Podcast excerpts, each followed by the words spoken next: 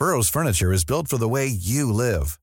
From ensuring easy assembly and disassembly to honoring highly requested new colors for their award-winning seating, they always have their customers in mind. Their modular seating is made out of durable materials to last and grow with you. And with Burrow, you always get fast, free shipping. Get up to 60% off during Burrow's Memorial Day sale at burrow.com slash ACAST. That's burrow.com slash ACAST. burrow.com slash ACAST. Hoy tenemos en el dedo en la llaga a la licenciada Natalie Marcus, quien es nutrióloga funcional y fundadora de Bienesta, México, Clínica de Nutrición Funcional.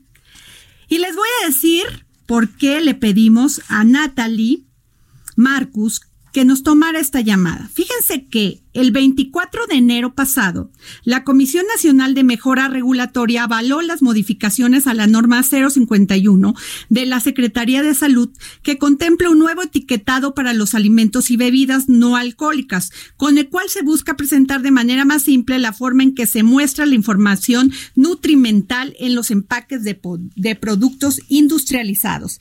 Estas modificaciones fueron aprobadas por los comités consultivos nacional de normalización de la Secretaría de Economía y el de Regulación y Fomento Sanitario de la Comisión Federal para la Protección contra Riesgos Sanitarios.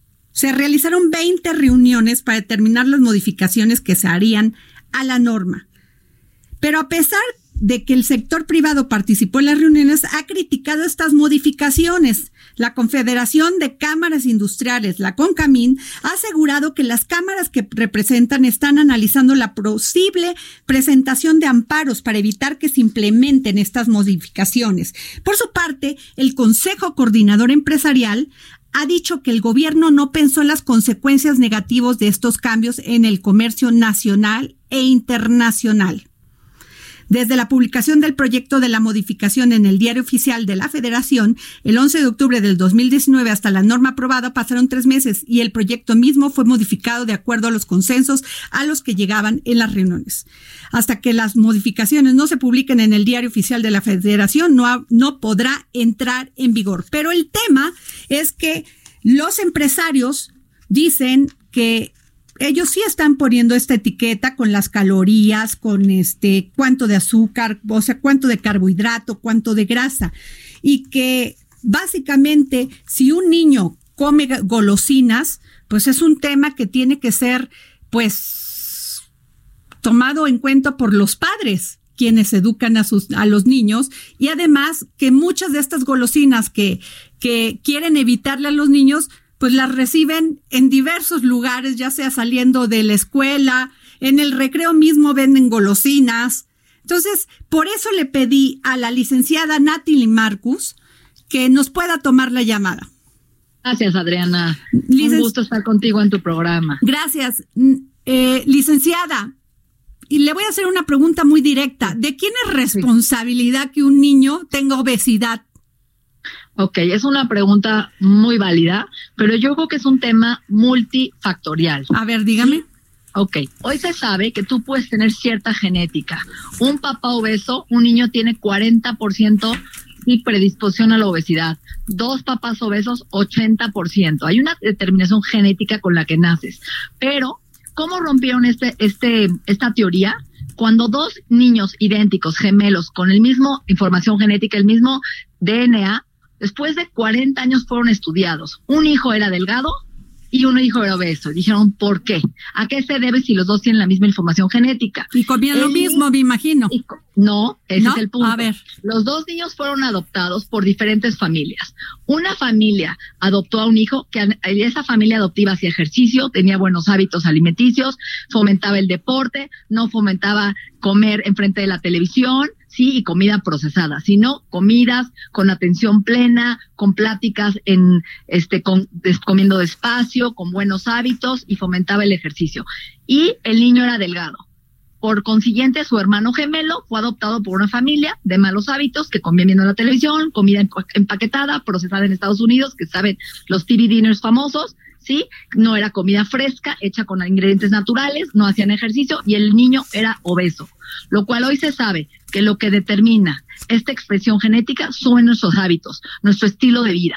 Si yo no me muevo, si estoy todo el día viendo la televisión, si como alimentos procesados, no como fibra, no como alimentos naturales, hechos en casa, ¿sí? Cuando como rápido, cuando como por estrés, por emociones negativas, como depresión, soledad, aburrimiento, estamos fomentando obesidad y por tanto estamos obedeciendo diabetes y enfermedades cardiovasculares. Entonces empieza por la casa, por los buenos hábitos, por la congruencia con los papás y la familia, ¿sí? Entonces creo que es importante saber que las etiquetas mucha gente no sabe ni leer, no les damos ni educación de cómo poder leer una etiqueta de una forma sencilla, de una, de una forma fácil de entender y que entonces tengamos decisiones informadas para poder decidir si ese producto lo quiero consumir.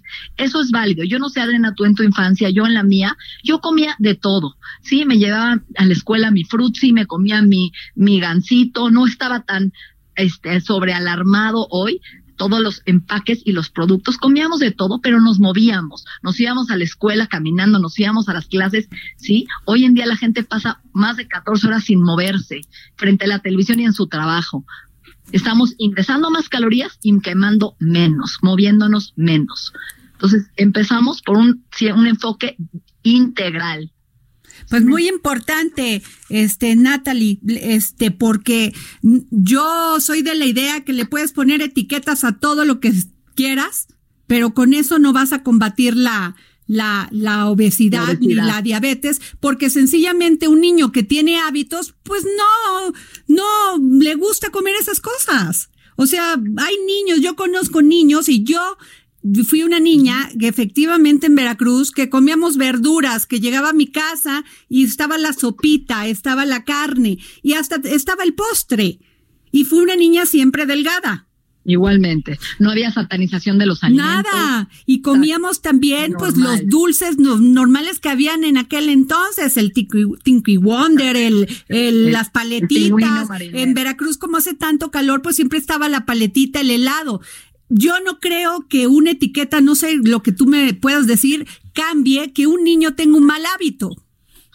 Yo creo que hoy están satanizando las etiquetas, echándole la culpa a esto. Sí creo que hay una parte en que las, los productos no informan la verdad. También es importante saber eso. Hoy estás consumiendo alimento, compra una etiqueta y ni siquiera alcanzas a leer los ingredientes. Muchos de los ingredientes son alimentos escondidos, azúcares escondidas, altos en calorías, con saborizantes para que te vuelvas adicto. Acuérdate que el azúcar es adictiva y que el cuerpo busca, está comprobado que es más adictiva que la cocaína. Entonces, estos saborizantes artificiales hacen que tu cerebro quiera más y más, más dopamina, ¿sí? Más confort y te vuelves adicto. Pero cuando tú tomes en equilibrio y no te faltan nutrientes en tu cuerpo, comes frutas, verduras, fibra, proteína, tu cuerpo pide menos azúcar, ¿sí? Y cuando la prueba, la prueba y prueba una vez, pero cuando satanizas y pones todo o nada y prohibido, más tu cerebro quiere lo prohibido. Por eso es importante el equilibrio. Para mí como nutrióloga, que yo me especialicé en niños de obesidad infantil, sí creo que es un estilo de, de inculcar valores, de empezar tu dieta en la mañana con fibra, con fruta. Yo veo gente que sale de su casa y en todo el día no consumió una porción de fruta y verdura en este país. No, qué horror. Oye, Natalie, una cosa, sí, sí es cierto. Este Oscar Sandoval, Que nunca dice su nombre este muchacho. Me, me dejan muy interesado y luego ya me voy derecho. Oye, Natalie, a ver, sí es, sí es cierto, coincidimos en el tema de las etiquetas, pero ¿en qué sí nos debemos de fijar para ser consumidores responsables? Tres cosas. Ok, primero, azúcares. Muchas veces todo lo que diga osa, glucosa, sacarosa, maltosa, isomaltosa, si jarabe de maíz, son ingredientes tóxicos, inflamatorios, que aumentan nuestro riesgo de diabetes, de enfermedades cardiovasculares, hígado graso. Entonces, buscar empaques que tengan menos del 30% de grasa en el producto, sí, es importante, de las calorías totales y que no tengan exceso de azúcares. Deben de ser menos de 5 gramos de azúcar por envase, por empaque. Ok. Ándale.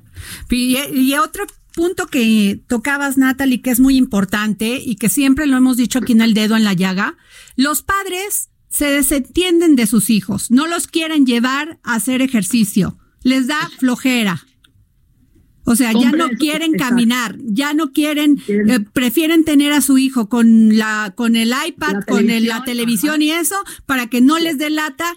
Y entonces, pues la Secretaría, la Secretaría de Salud o los demás dependencias encuentran fácil mejor cambiar a, la, a una industria que no cambiar a sus hijos, o sea, cambiar su entorno familiar.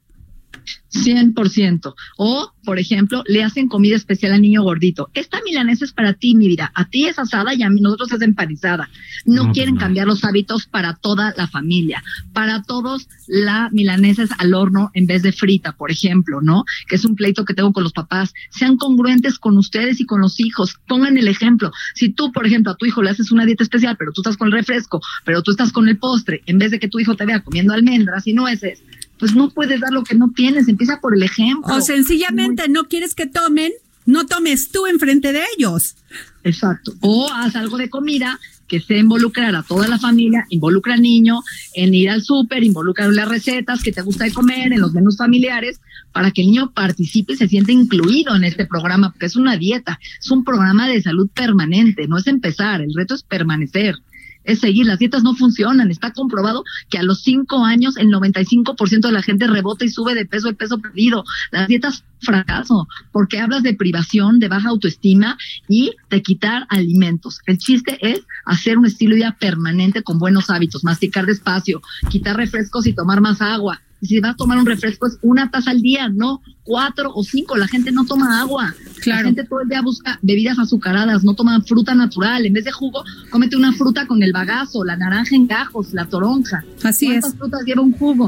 Pues muchas gracias, Natalie. Ya se nos acabó el tiempo, pero está, pero te vamos a poder eh, invitar aquí al dedo en la llaga porque yo creo que es un tema que, que tenemos que tomar de fondo y que definitivamente son los hábitos, lo que hace a, un, a los niños y va a ser al la infancia en México ser una infancia más saludable, no las etiquetas, con todo respeto. Es un cambio de conciencia y de educación. Muchas gracias, Natalie. Marcus. Gracias. gracias. Hey, it's Paige DeSorbo from Giggly Squad. High quality fashion without the price tag. Say hello to Quince. I'm snagging high-end essentials like cozy cashmere sweaters, sleek leather jackets, fine jewelry, and so much more. With Quince being 50 to 80% less than similar brands. And they partner with factories that prioritize safe, ethical, and responsible manufacturing. I love that. Luxury quality within reach. Go to quince.com slash style to get free shipping and 365-day returns on your next order. quince.com slash style.